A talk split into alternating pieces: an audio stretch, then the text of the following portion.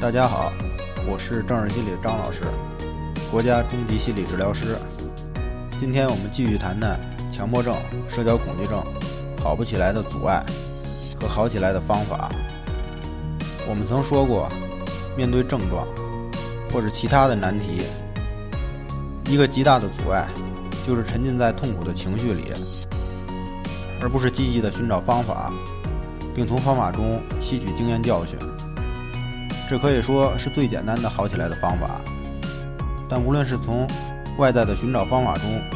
还是症状里的方法中，绝大部分的情况是，更多的人是在不停的循环中。比如对于社交恐惧，一个重要的阻碍是逃避，逃避是一个方法，但也构成了社交恐惧。就是一个恐惧失眠的人，事实上他是在恐惧自己会对失眠恐惧。所以，找到真正恐惧的就很重要了。